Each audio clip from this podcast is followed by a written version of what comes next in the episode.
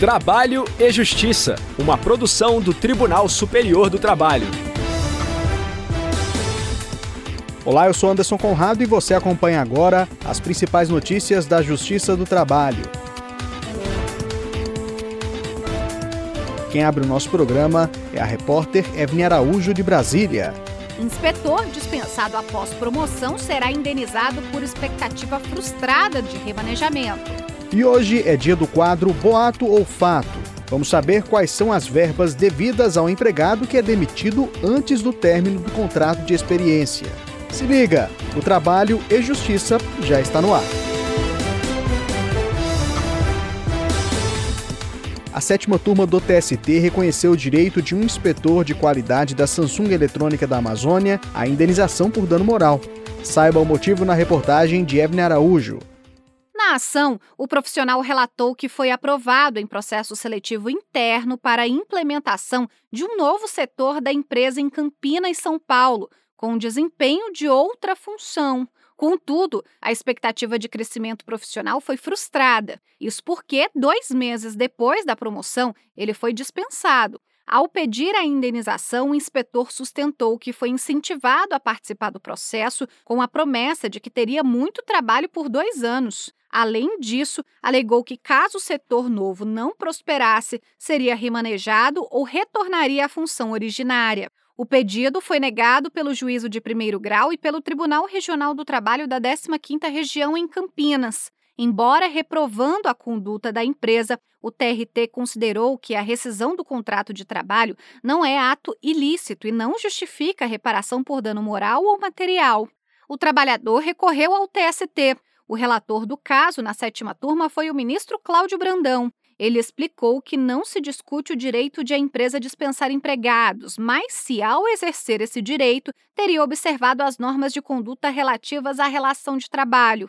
De acordo com o relator, a empresa tem o dever de agir com lealdade, lisura, respeito e consideração com o empregado. Na avaliação do ministro, a conduta da empresa foi abusiva e, entre outros motivos, causou sofrimento ao trabalhador relacionado à expectativa criada no âmbito familiar. Além disso, provocou o sentimento de frustração diante da ausência da fonte de sustento financeiro e da saúde mental que o trabalho propicia. Ao definir a indenização por dano moral em 5 mil reais, o relator ressaltou que a reparação se limita à extensão do dano sofrido. Ele levou em conta o período contratual de cinco anos, a possibilidade de superação psíquica, a lesividade da conduta da empresa e o caráter pedagógico da reparação. A decisão foi acompanhada por unanimidade. E tem novidade produzida pela Rádio TST. A nova temporada do podcast Trabalho em Pauta já está no ar. Estamos na sexta temporada do podcast Trabalho em Pauta. Sabe o que quer ser viver numa casa onde tem tudo? E a empregada comia o quê? Ovo. Eu não contrato gordo e eu não contrato preto. Contado de um jeito mais fácil de entender, no programa você acompanha os principais temas que envolvem o mundo do trabalho. Como é que você chega no final do dia? Só o bagaço. Quem está produzindo este podcast é a Coordenadoria de Rádio e TV do Tribunal Superior do Trabalho, com a supervisão da Secretaria de Comunicação Social do TST. Sim, esse negócio de super-herói, ah, que você não, não somos super-heróis, nós tentamos é, viver qual é o grau de desumanidade que nos habita? Uma nova temporada, novos episódios e uma nova voz. Eu sou Luma Soares e te espero no Trabalho em Pauta, disponível na sua plataforma de áudio preferida.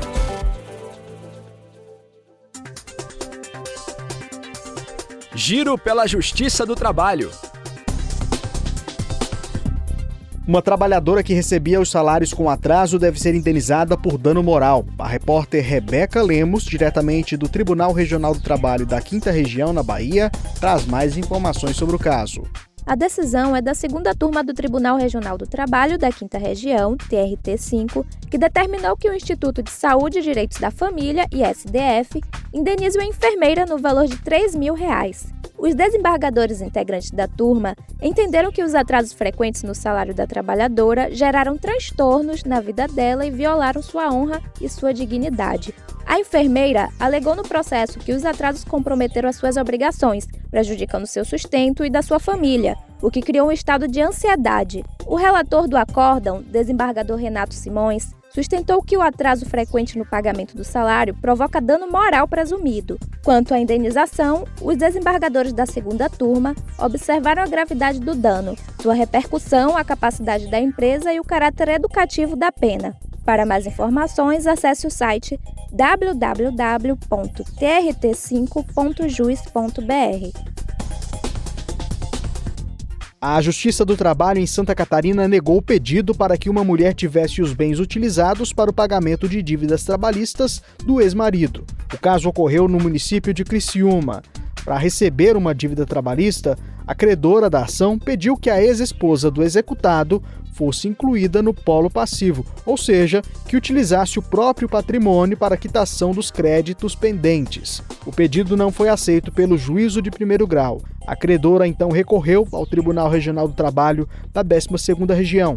No entanto, a sentença foi mantida. Em decisão unânime, a primeira Câmara entendeu que, apesar de ter sido casada com o executado à época da vigência do contrato de trabalho da autora da ação, a mulher não poderia responder por dívidas que não contraiu. O entendimento foi de que, com o fim do casamento, a dívida não poderia recair sobre possíveis bens existentes em nome da ex-mulher.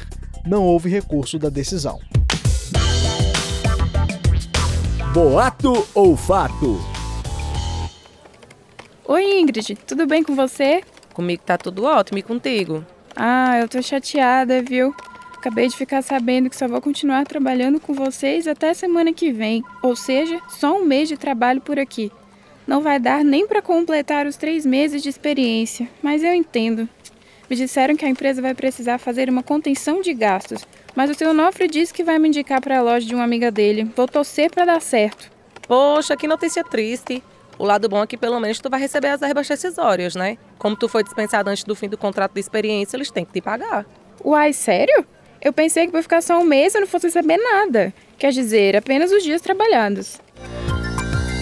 É sério sim, Astrid. O que a Ingrid disse é fato. Você tem direito a verbas proporcionais ao tempo trabalhado por ter sido demitida sem justa causa. Se por iniciativa do empregador a rescisão do contrato de experiência ocorrer antes do término estipulado, serão devidas as seguintes verbas rescisórias: saldo de salário, 13º salário proporcional e férias proporcionais acrescidas de um terço constitucional. O saque do Fundo de Garantia do Tempo de Serviço também poderá ser realizado. Nesse caso, por ter sido dispensada antes do período previsto em contrato, você também tem direito a receber o valor da multa de 40% sobre o saldo do FGTS. Além disso, há outra previsão no artigo 479 da Consolidação das Leis do Trabalho, referente a contratos por prazo determinado, que é o caso do contrato de experiência. O dispositivo diz que o empregador que despedir o empregado sem justa causa será obrigado a pagar a título de indenização a metade da remuneração a que o funcionário teria direito até o término do contrato.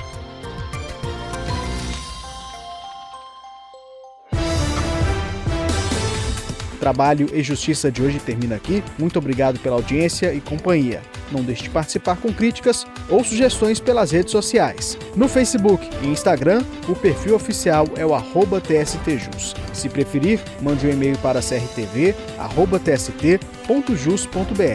O trabalho e Justiça teve a apresentação de Anderson Conrado, edição de Liamara Mendes, produção de Priscila Roster e Robson Góes, colaboração dos estagiários Jorge Agli e Milena Correa, supervisão de Patrícia Rezende e trabalhos técnicos de Carlos Davi, Rafael Feitosa e Wesley Oliveira. O programa é uma produção da Rádio TST sob a coordenação de Rodrigo Tunholi e a supervisão geral da Secretaria de Comunicação Social do Tribunal Superior do Trabalho.